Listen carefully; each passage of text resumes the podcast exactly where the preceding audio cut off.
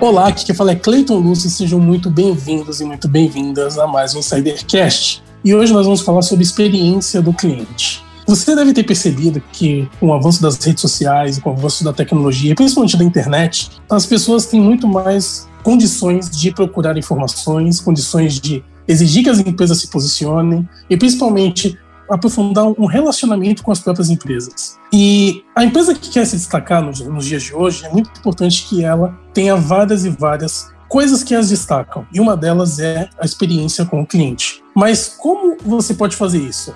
E no episódio de hoje, se você é empresário e você é empresária, você vai descobrir. E para responder essas e outras perguntas, nós temos aqui Luciane Testoni França. Ela é gerente de comunicação e informações gerenciais na Vivo. Luciane, muito obrigado por aceitar nosso convite e seja muito bem-vinda ao Insidercast. Obrigada pelo convite, Cleiton. E time né, da Insidercast, é um prazer estar aqui hoje. É um prazer poder dividir com vocês um pouquinho da minha experiência com toda a audiência desse podcast tão especial. E, como sempre, nós temos aqui também na nossa mesa Fábio Oliveira. Tudo bem, Fábio? Opa, Cleiton. Opa, Luciane, Bárbara. Muito prazer participar desse bate-papo aqui com vocês. Prazer é meu, Fábio. E também nós temos a Bárbara Rodrigues. Oi, Bá, tudo bom? Oi, Cleiton. Oi, Fá. Lu, seja muito bem-vinda.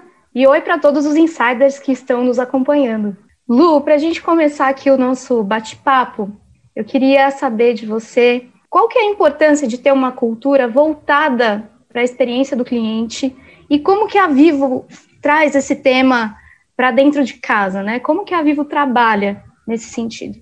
Bom, Bah, esse tema é um tema que está muito enraizado na nossa cultura. De forma inicial, a Vivo ela possui um grande respeito ao consumidor e ela dá aos clientes a oportunidade de falar conosco da forma que ele desejar e que ele achar melhor. Então, hoje, o grande propósito da Vivo é digitalizar para aproximar. Esse propósito ele foi lançado em 2019 e nós nunca imaginamos que ele faria tanta conexão com tudo que a gente está vivendo. O, o, momento onde o digital ele conectou pais e filhos, professores e alunos, médicos e pacientes. Então, dentro desse contexto, a Vivo possui um um grande respeito, aonde ela dá essa oportunidade de falar conosco, é, independente do canal que o, o cliente desejar. Hoje os clientes podem nos contactar, seja pelo atendimento online, seja pelo atendimento telefônico, ou através do nosso aplicativo Meu Vivo, onde tem uma impossibilidade de formas de resolver seus problemas ou até resolver alguma situação que seja necessário, ou através da nossa inteligência artificial, que é a Aura. Então, resumindo, a gente tem isso no nosso DNA, a excelência de atender nossos clientes da forma que ele desejar e escolher. Então, eu acredito que isso faz parte do nosso DNA. Esse, ter esse propósito já é colocar os nossos clientes no centro. E por falar em DNA, eu queria falar um pouco do coração da empresa, que é o colaborador. Eu vivenciei isso no, no ano passado, estava trabalhando numa multinacional, uma seguradora, e a gente fez um trabalho na época da pandemia, comitê de crise, para comunicar mais de mil funcionários é, na ocasião, logo que aconteceu é, o fechamento né, dos escritórios. Uhum. E assim, a comunicação exerceu um papel fundamental e eu lembro com muito carinho o quanto foi um movimento de muita empatia e proximidade com o colaborador naquela ocasião. E navegando um pouco nessa, nessa questão do coração da empresa, que é o colaborador, tudo começa com o colaborador. Eu estou curioso para saber como que foi esse projeto de home office da Vivo, como que foi feito esse trabalho de comunicação, né, por trás aí de tudo que aconteceu e como que o colaborador é, ele viu as iniciativas que a Vivo implementou na ocasião. Legal, Fábio. Esse é um projeto que nos orgulha demais. Nos orgulha porque a Viva ela já oferecia o, aos colaboradores a opção de trabalhar em casa duas vezes por semana. Isso já era é, uma prática da empresa, é uma prática bem estabelecida já. É, nós chamamos o programa de Mobility. Então as pessoas já tinham essa prática é, no seu dia a dia, já instaurada, né? Mas, ao se deparar aí com a pandemia e preocupada também com o bem-estar dos colaboradores, a Vivo ela agiu muito rapidamente, ela se organizou e ampliou o programa de mobility de dois dias para cinco dias. E todas as equipes de todas as regiões do Brasil começaram a trabalhar de forma segura em casa. Então, em nenhum momento nossos serviços foram impactados, pense, nós estávamos num momento de crise também, né? Todas as pessoas precisavam de conexão, é, a digitalização que a gente precisava, toda o digitalizar para aproximar, era muito mais é, latente. A gente precisava entregar isso aos nossos clientes, né? Era um momento que era o único, a única forma das pessoas se aproximarem era através do digital. Então a gente, a Vivo agiu de uma forma muito rápida para colocar essas pessoas é, em casa, trabalhando em segurança, e mais uma vez, o propósito da empresa, ele ficou muito mais latente, digitalizar para aproximar. E fortaleceu ainda mais o espírito de pertencimento do nosso time. Então as pessoas hoje são muito orgulhosas e muito gratas por poderem fazer parte de tudo isso. O movimento foi super grandioso, movimentou várias áreas da empresa. No ano passado a gente ganhou um prêmio, inclusive, de inovação por ter conseguido fazer isso com milhares de pessoas. O projeto foi muito rápido, como a gente já estava estruturado para isso, para passar de dois dias para cinco, foi muito fácil, muito rápido. Então, em duas semanas, toda a empresa já estava trabalhando de uma forma segura em casa. E, como todo o time em casa, é lógico, a gente tinha aí um grande desafio de promover ações de engajamento, ações para manter essas pessoas engajadas e próximas. Você não tinha mais um cafezinho para tomar com seu amigo no horário do expediente. Então, a gente tinha que promover ações, promover é, momentos para que as pessoas pudessem se conectar de novo, né? Por mais que a gente tinha aí reuniões de trabalho acontecendo, a empresa não parou nenhum momento de trabalho trabalhar, a gente precisava também trazer aí a interação para as pessoas. Então a gente teve várias ações de engajamento, a comunicação foi muito forte, primeiro comunicando, né, sendo muito transparente, transparência é algo que a gente prima muito dentro da Vivo, então trazendo toda a transparência para os nossos colaboradores e também promovendo algumas ações de engajamento. Uma das ações que foi muito bem recebida pelos nossos colaboradores e vai continuar esse ano é o Talento Vivo. O Talento Vivo ele busca apresentar para a empresa e para todos os nossos colaboradores, colegas, os talentos dos nossos colaboradores, como cantar, dançar, cozinhar. A gente tinha colaboradores que tinham bandas, se apresentavam e a gente não conhecia. Então era um momento de grande descontração a gente promoveu um concurso, as pessoas se cadastraram. Nós temos hoje uma ferramenta chamada Workplace by Facebook, que é, um, é uma ferramenta interna, onde todas as pessoas se encontram e podem interagir. Através dessa ferramenta, nós promovemos é, esse concurso, as pessoas votaram e a gente foi aí mostrando cada semana um talento novo para todo mundo. Então isso gerou uma repercussão enorme. As pessoas tinham, assim, um momento de descontração a mais. Isso foi muito legal. Isso ia gerando aí uma movimentação incrível. No meio desse tempo, promovemos também um concurso da banda Vivo. Já tínhamos uma banda que pudesse nos representar. Essa banda, inclusive, no final do ano, ela participou de um evento nosso de reconhecimento, fechando o evento. Então, assim, a gente foi arrumando ferramentas que a gente não conhecia e que as pessoas também não imaginavam que a gente pudesse fazer, formas diferentes de trabalhar. A pandemia trouxe aí para a gente um número de oportunidades incrível também, de se relacionar, de, de se aproximar, né? Conhecendo um talento novo de uma pessoa, podendo ter um papo diferente com aquela pessoa que muitas vezes eu só conversava com ela sobre um projeto ou algo que a gente estava desenvolvendo no trabalho. Então, esse foi um projeto que a gente gostou bastante, com certeza ele vai continuar durante esse ano de 2021. Outra ação que fez muito sucesso também foi a indicação de influencers. Então, começamos a buscar pessoas que representassem os grupos e as áreas da empresa e pudessem aí disseminar nossa comunicação. No momento que a gente está em casa, no momento que a gente não consegue unir tanta gente, não consegue ter aquelas comemorações de aniversário que toda empresa tem, é, comemoração de promoção ou qualquer coisa similar, a gente começou a identificar. Primeiro, nós fizemos um concurso para saber quem queria, quem gostaria de ser um influencer da comunicação. montamos aí um script, o pessoal participou e houve uma votação. A partir disso, a gente definiu 12 pessoas que foram identificadas como influencers da comunicação, e essas pessoas eram nossas facilitadoras. Então, elas tinham a comunicação, nós tratávamos essas pessoas de uma forma diferente, né? Elas eram nossas influenciadoras, então elas tinham um kit boas-vindas, elas recebiam as informações em primeira mão, e nós também fizemos workshops para poder desenvolver algumas skills nessas pessoas. Por exemplo, workshop de redação publicitária, de fotografia, criatividade. Então, a ideia aqui era dar ferramentas para que elas pudessem se comunicar também de uma forma muito saudável com as outras pessoas. Como a gente gente, o nosso, nosso grande incentivo aí era ter a comunicação mais próxima de todo mundo, essas pessoas eram nossas facilitadoras. Então, elas, elas sabendo escrever um, um post legal, atrativo, elas alavancavam essa nossa comunicação. Isso foi super positivo. As pessoas gostaram demais. No final do ano, a gente fez uma live com um dos nossos executivos, como forma de reconhecer esse trabalho delas. Houve um agradecimento, assim, gigante por terem participado, por fazerem parte desse primeiro grupo de influenciadores.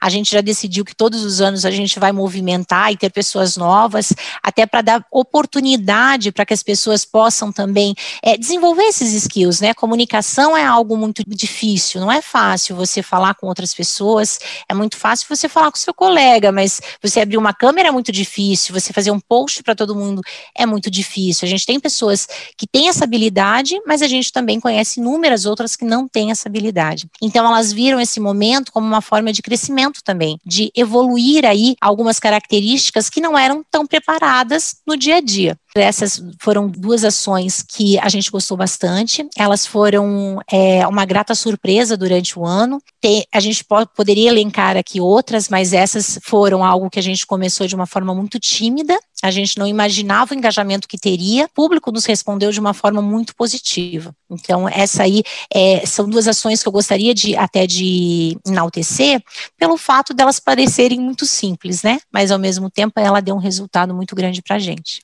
Que legal, né? Em tempos onde o afastamento social se tornou quase uma obrigação, vocês conseguiram, ao invés de ter uma empresa desunida, vocês uniram ainda mais a empresa e provavelmente com essas ações vocês também conseguiram descobrir talentos que poderão ser usados no futuro dentro da empresa. Então, vocês provavelmente saíram muito mais fortalecidos. Verdade, Cleiton. Na verdade, na verdade, a gente conseguiu aí trazer ainda mais o nosso propósito, digitalizar para aproximar. Então, mais uma vez aí a gente percebeu que um propósito que tinha sido criado um ano antes já conseguiu nos dar força aí para manter aí uma equipe muito engajada em todas as atividades que a gente precisava entregar. E num momento que as pessoas precisavam de conexão, né? Mais uma vez aí, a gente precisava entregar essa conexão para as pessoas. Luciane, e qual a importância de mensurar os resultados na comunicação? Bom, Cleiton, contra fatos não há argumentos. Hoje eu sou responsável pela área de comunicação e informações, então eu não entrego só comunicação, eu não entrego só evento ou peças bonitas, né? É, eu entrego também resultado. Então, tem uma parte toda de estruturação de resultados e dados. E esses dados, muitas vezes, eles são usados na tomada de decisões. Então, tudo ganha um peso maior e muitas vezes não precisa nem de defesa se eu conseguir medir e mostrar o resultado de tudo isso. Seja para provar a continuidade de uma ação, seja para aprovar um, um, investimento maior. Se a gente não tem os números concretos e o quanto aumentou qualquer tipo de, de ação, a gente não tem como provar eficácia. Então, eu acredito muito na mensuração de resultados. A gente mede o tempo inteiro. Eu acredito que tudo pode ser medido. Muitas vezes a gente faz uma ação, ah, não tem como medir isso. Tem, tem como medir sim tem como medir muita coisa. A gente pode entregar eh, o resultado ou a eficácia de uma ação de muitas formas. Posso dar alguns exemplos aqui de alguns indicadores que a gente pode usar, por exemplo, pesquisa de satisfação. Os influencers do canal, ou mesmo talento vivo, a gente fez pesquisa com o público. Tá legal? Não tá legal? O que, que vocês mais gostaram? E a partir disso a gente já consegue medir um resultado. O pessoal tá gostando? Qual foi a média de respostas positivas que a gente teve? Então aí a gente já consegue começar a trazer dados. Taxa de conversão, né? A taxa de conversão hoje é muito usada, saindo um pouco, né, das ações, mas mostrando taxa de conversão. Na venda, a gente já consegue medir também resultado. Na internet, por exemplo, se a gente for para o digital, a quantidade de cliques que a gente tem numa peça, ou tempo de permanência numa página, número de seguidores, ou até abandono. Se eu tenho uma página, eu tive um projeto que eu tinha um número de acessos à página gigantesco, só que eu também tinha um número de abandonos gigantesco. 80% da minha página, num projeto antigo, acontecia. Por quê? A comunicação que eu estava usando não estava aderente ao que eu estava entregando. Então, eu precisei ajustar isso. Então, se eu não tivesse medindo esses resultados, eu não conseguiria visualizar isso. Eu teria um número número de acessos grandes, mas também teria um número de abandonos enorme, que não faria sentido. Então, a partir do momento que a gente mede, a gente tem resultados, a gente consegue é, poder até é, ajustar um uma forma de trabalho, né? Ter um plano de trabalho mais bem estruturado.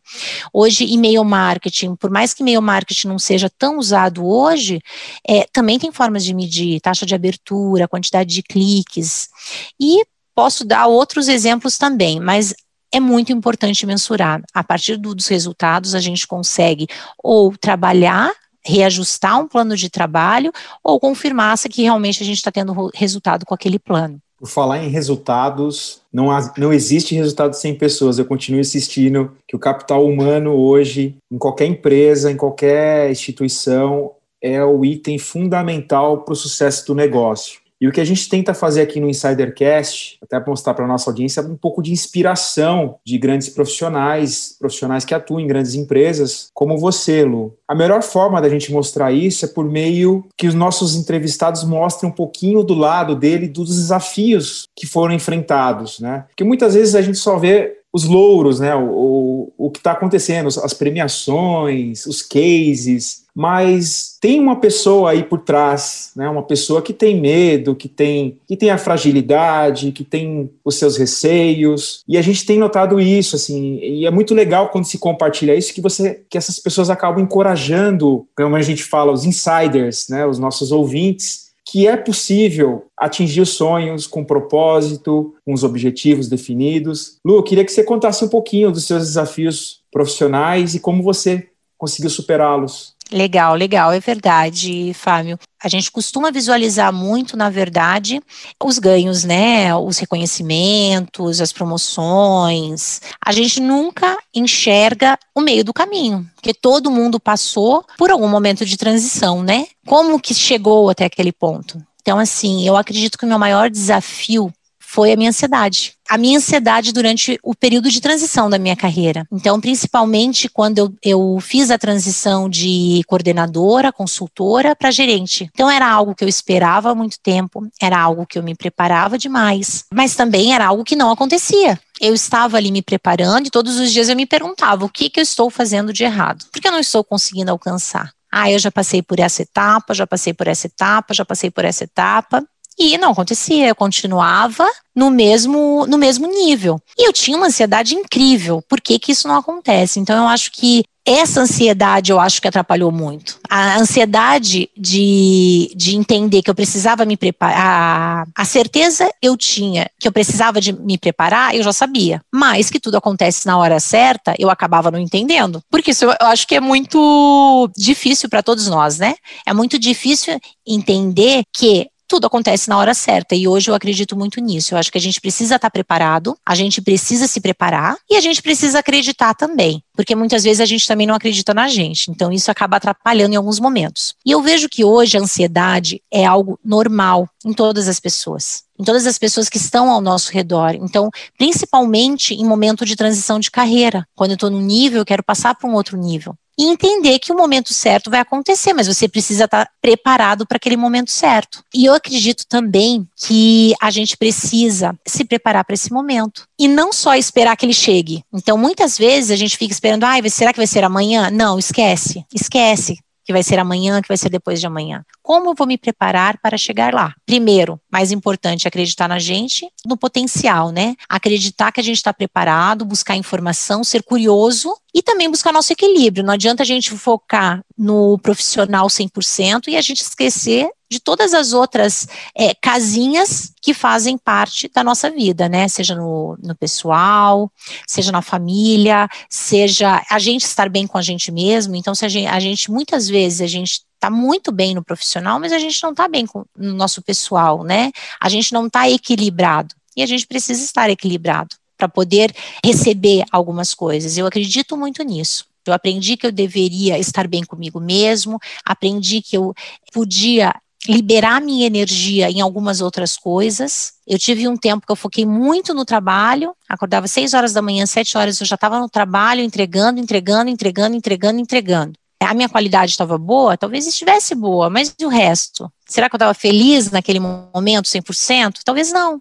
Hoje eu já separo a minha vida de uma outra forma. Eu vou acordar, eu vou fazer algo para mim, eu vou malhar, eu vou me dedicar, vou fazer outras coisas, depois eu vou trabalhar. Eu chego no trabalho com uma outra cabeça. Separo o final de semana para trabalhar outros itens. Então, dessa forma, eu consigo oxigenar, eu consigo ter novas ideias. E eu percebo que as pessoas que trabalham comigo, que têm momentos de descompreensão, entregam de uma forma diferente. E muitas vezes isso não fica muito claro para todo mundo. Lu, eu queria aproveitar esse momento que a gente está falando dos teus desafios, né, da, da Lu pessoa física, vamos dizer assim, e eu queria te fazer uma pergunta. O que, que essa Luciane diria para a Luciane que está lá na frente, ou qual que é a expectativa da Luciane daqui Vamos colocar um tempo mais curto, vai, um ano. O que, que você espera? Você que já passou por tantos desafios e reconheceu um, entre aspas, soft skill, que não é um soft skill, que é a ansiedade, Sim. né? Uhum. É, que eu compartilho desse mesmo, entre aspas, defeitinho. É, o que, que você espera para o teu futuro daqui para frente? Eu acho que o principal, Bárbara, chegar lá na frente e perceber que tudo que eu fiz me levou a ser uma pessoa melhor. Não importa o cargo que eu vou estar, a posição, é, aonde eu estarei. Mas eu acho que o mais importante é saber que eu estou melhor, uma pessoa melhor. Uma pessoa melhor com o mundo, com outras pessoas.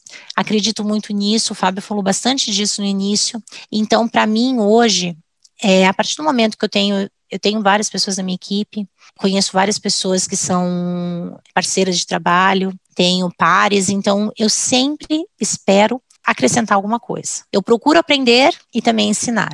Eu acredito que a vida é, ela tenha os dois lados, sabe? Você vai sempre aprender e você vai sempre ensinar.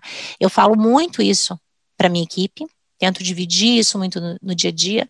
Eu sempre falo que eu não construo a área sozinha, a área é sempre construída por todos nós, porque senão nós não teríamos várias pessoas lá na, na área se dedicando em atividades diferentes. Mas eu espero lá na frente olhar e ver que tudo fez sentido, que realmente eu construí algo bacana, algo robusto e que me fez melhor. Não importa a posição que eu esteja. Hoje eu não tenho mais ansiedade, eu posso falar que eu não tenho mais ansiedade de cinco anos atrás. Hoje eu consigo entender que as coisas acontecem quando elas têm que acontecer. Eu acho que ansiedade é o mal do século. E eu vou até fazer uma pequena brincadeira aqui. Eu acho que vai ser o grande mal do profissional de comunicação. Porque a gente, como nós trabalhamos num nicho de mercado muito dinâmico, a gente naturalmente, se a gente não se vigiar, a gente desenvolve ansiedade sim. A gente precisa assim dos nossos momentos de meditação, de reflexão, precisa assim fazer atividade física, é muito importante, porque senão, se ficar só focado no trabalho, a gente pira. É, Luciene, o papo foi muito bom, mas infelizmente a gente está acabando. Mas antes de acabar, eu gostaria de te pedir um recado final e que você pudesse deixar as redes sociais para os insiders entrar em contato com você. Legal, foi muito bom mesmo. Gostei muito de estar aqui com vocês hoje. Primeiro, minhas redes sociais.